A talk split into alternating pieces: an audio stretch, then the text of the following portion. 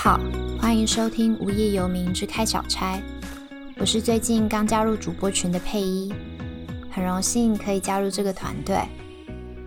我之前来上过两集节目，分别是在刚办完婚礼之后，还有我三十岁生日之前。前阵子我刚听到一个概念，叫做声音相本。嗯，我觉得无业游民也像是我的声音相本一样。记录了我生活中大大小小的事，嗯，但其实我每次录完也都怀疑，说这些自己的事真的有人想听吗？不过其他主播们好像总是很放心似的。既然这样，那以主播身份录的第一集节目，就还是从我自己说起吧。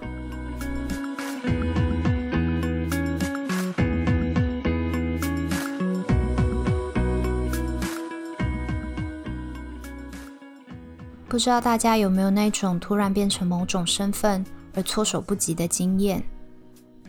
我在去年七月因为先生调职的关系，跟他一起搬到了台中。因为结婚了，又还没有找到新工作，待在家里的我，好像很自然的就成了一名家庭主妇，又或是我自己觉得别人会这么看我吧。嗯，但从小到大，我从来没有想过要当一名家庭主妇。除了我身为职业妇女的母亲一直告诉我，女人要能养活自己之外，还有一个很主要的原因是，我从小就很抗拒社会对女性的性别刻板印象。听说女生爱穿裙子，我就想打扮得很帅；女生都喜欢粉红色，我就特别爱蓝色。别人告诉我女生不能做些什么，我就偏要告诉你我做得到。嗯，而家庭主妇呢？它简直就是性别刻板印象中女人的职涯首选了。与其说我讨厌这个职业，不如说我更害怕它。我害怕它让我成为众多家庭主妇的其中一个。我害怕它让我变得不特别。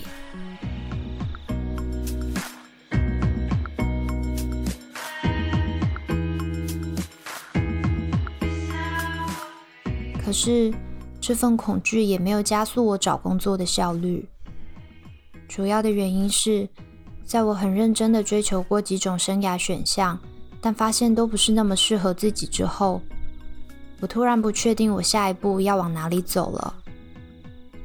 嗯，我一直是一个被热情驱动的人，遇到想做的事、欣赏的伙伴，我就会做得很投入，自我要求也很高。而且常常认定，现在手上的这份工作可能就是我的天职了。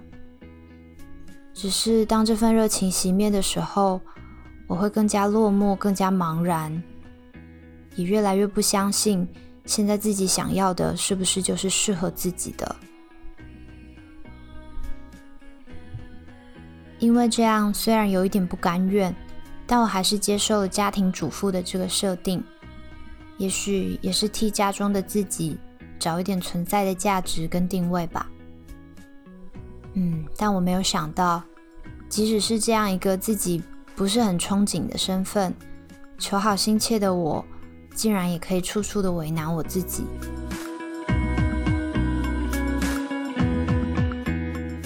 譬如说，我在结婚之前其实很少进厨房，我先生比我更爱做菜。但为了当一名称职的家庭主妇，我决定每天都要煮饭，而且坚持要三菜一汤，菜色还要天天变换。食谱呢，也要找台湾名厨阿基师那种等级的，也就是炒一个菜，可能为了追求味道有层次、口感爽脆，要过油、炼高汤啊，多好几个步骤。结果就是每次煮起来就是一个半、两个小时。还没算上在那里摆盘、拍漂亮美食照的时间，然后我就对自己生气，心想做这么慢、这么累，那以后要是有工作怎么办？又譬如去买菜，明明我家附近就有两间超市，但我听说厉害的妈妈们都是去传统市场找那种又新鲜又便宜的菜。我就硬要早起，骑车到车程二十分钟以外的大型早市去买菜。嗯，去了一看，卖菜、卖肉、卖海鲜、卖豆腐的，每一种都有好几摊。那我要去跟哪一摊买才不会吃亏呢？我又焦虑了起来。每次逛了一圈，常常就是又慌张又累。回到家才发现自己某种水果应该是买贵了，或是不小心又买太多了，然后又气自己怎么连这种事都做不好。再说打扫吧。我们住的是那种两房一厅的小家庭式套房，其实也不大。但我给自己规定的程序是：先用抹布把家具上的灰尘擦过一遍，接着吸地板，再拖两次地板，再刷浴室。嗯，我不知道是自己太仔细，还是真的动作慢。也许这在一个资深的家庭主妇听起来也没有什么吧。可是常常一个上午或两三个小时就这么过去了。其实我也不甘于只当个普通的家庭主妇，我还想多看看书啊，或是学些什么新技能。可是这些家务劳动对于一个菜鸟而言实在太累了。我常常感觉自己明明没有做什么，一天就这么过去了，于是又对自己没有办法好好分配时间而生气。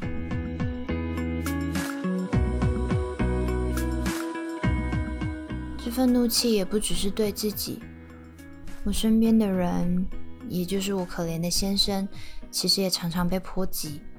我们台语呢叫做“扫丢红台味。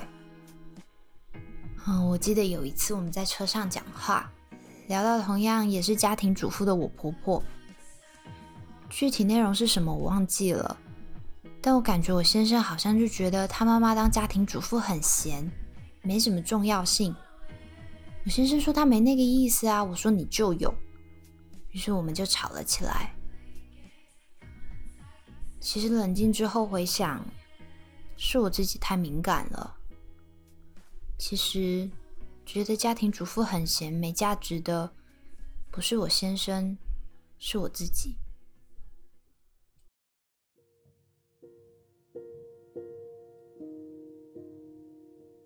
后来我才意识到。那些对于一个合格的家庭主妇应该是怎么样的设定？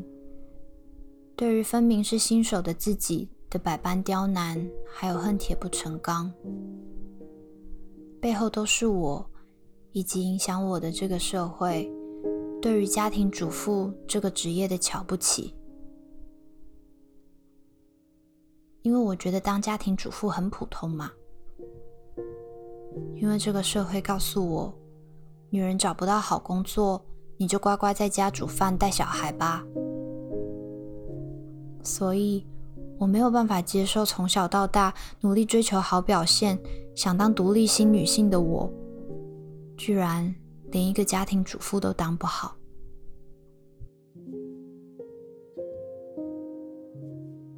所以我很自卑啊。那个时候，我最怕别人问。哎，你在家里都在干嘛？啊我知道问的人没有那个意思，但我还是觉得那个问句背后都是刺，刺探我的生活，也刺探我的价值还剩多少。我没有勇气坦然的说，我在当个家庭主妇啊。更不可能说我在当一个煮饭要煮两个小时的家庭主妇，我只能赶快掰一个求职进度，好像那样才叫做有在做正事。也因为这样，有好几个月，我都尽量避免跟朋友交代近况，毕竟我连自己都交代不了了。我也清楚记得有一次，我煮饭煮到一半，先生下班回家了。也许是那天煮的菜我比较上手吧。那时他看着拿锅铲的我说：“哎，你看起来好像很厉害哎，好羡慕哦。”我笑了，可是心很酸。我知道他是真心羡慕我，因为若要说我先生从小到大。有什么可以谈得上志愿的？那大概真的是当厨师吧。但现在想当厨师的人，成了常常得要加班的工程师。一心想成为职场女强人的我，成了一个家庭主妇。我记得我那时候心里想：这不是我要的工作啊。但我想要什么呢？我还是不清楚。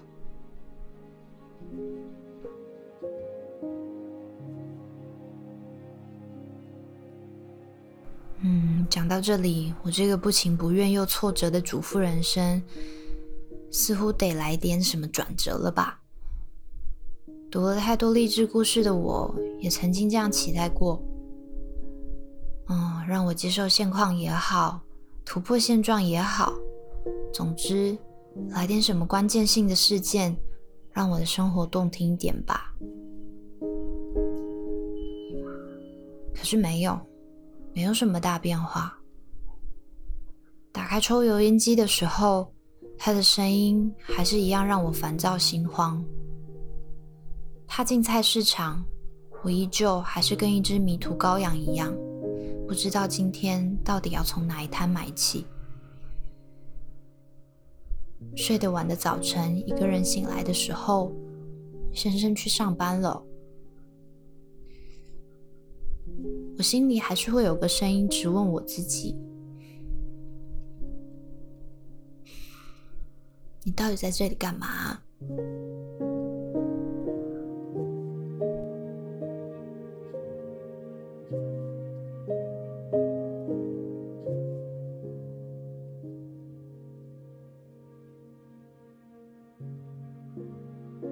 我没有答案，只是有些时候。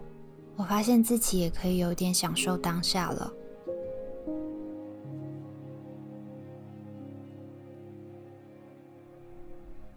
例如早上起床，帮自己烤了一片涂了满满果酱的吐司，切了喜欢的水果，坐在窗户旁边的沙发晒太阳的时候。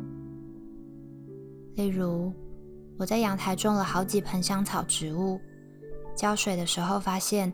它们又多长了几片新叶子的时候，例如拖完地，光脚丫在地板上滑行的时候，或是跟一位笑容灿烂的阿妈买了很新鲜的九层塔，还有川七，和他开心的闲聊几句的时候，我觉得我断裂的社交生活，一个人在一座新城市的日子，就因为这样。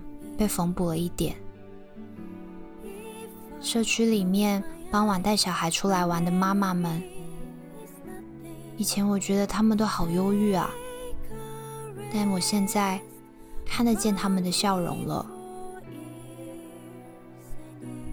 我也开始比较放过我自己了。番茄炒蛋跟蒜炒青菜开始成为我们家餐桌上常见的菜色。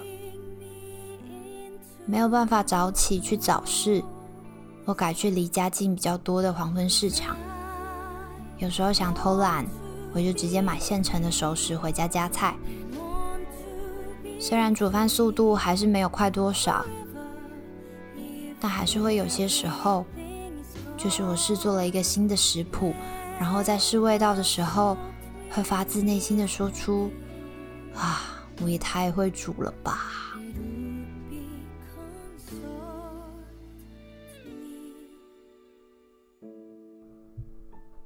嗯，也许接纳自己这件事没有什么特效药吧。我在想，能够做的，或许就是先把日子过下去，把那个角色担起来，从生活里这些琐碎的片段，去彻底感受它的困难还有美好。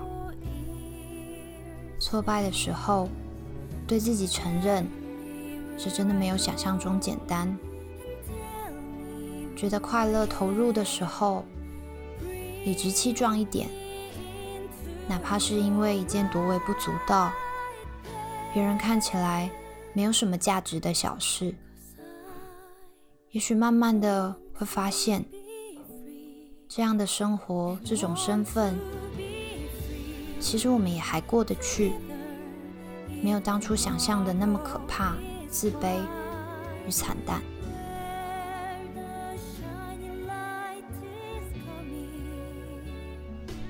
嗯，说到这里，我想强调一下，我不是想拿这些生活中的小确幸鼓吹女性都去当家庭主妇，或是告诉你痛苦会过去，美会留下，要你压抑自己真正想要的，安于当一个男人的坚强的后盾。我要说的是，家庭主妇或是家庭主夫，如同所有职业一样，有它的专业性在。甚至，就像我前天听的播客随机波动谈家务劳动时候说的，家庭主妇的专业其实是跨学科的，它是一个涉及大量时间管理的统筹型的工作。它跟多数职业一样，没有特别好，也没有特别不好。可是这个社会以及很难不被社会价值影响的我们，内心都有一条鄙视链。觉得家庭主妇就是比职业妇女低一阶，觉得脑力工作好像就是比家务劳动高尚一点。而我作为一个努力的想要在这条鄙视链往上爬，却意外的在底层过了将近一年生活的人，有一个心得是：我们必须卸下内心的这条鄙视链，才能更看清楚主妇工作的本质还有价值。也才可以更清楚的去判断，这是不是自己想要的生活。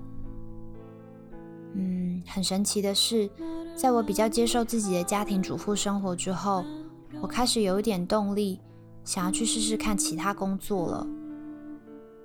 也许是因为我想工作的原因，不再是因为我害怕当一个会被鄙视的家庭主妇，不再是为了别人的眼光。而是在真正的体验过这样的生活之后，知道自己还想要再试试别的。我也不止一次的发现，我人生中的许多机会，其实都是在我自己比较接受现状之后。也许这也是老天爷给我安排的功课吧。嗯，得一步一步来，没有办法跳过。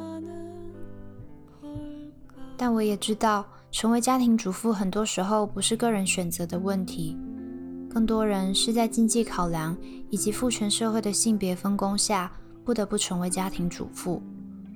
嗯，更多有关家庭主妇家务劳动的社会面，还有性别面向的讨论，我很推荐大家去听《随机波动》这个播客的第九期的节目。你会听到，很多时候你以为是自己的问题，其实是这个社会的问题。你作为家庭主妇的成就感以及选择，可能更多的是资本主义下这个父权社会对你灌输的成就感，或是他们为你安排的唯一选择。最后，给所有跟我一样的家庭主妇以及主夫们，我不知道我的这些自言自语能不能给你一点陪伴的力量。就算我们没有办法脱掉社会或家庭对我们的鄙视链，至少在我们的内心，我们可以不要瞧不起自己。祝福我们都能放下他人的眼光，做出自己真正想要的选择。谢谢你愿意听到这，我们下次见。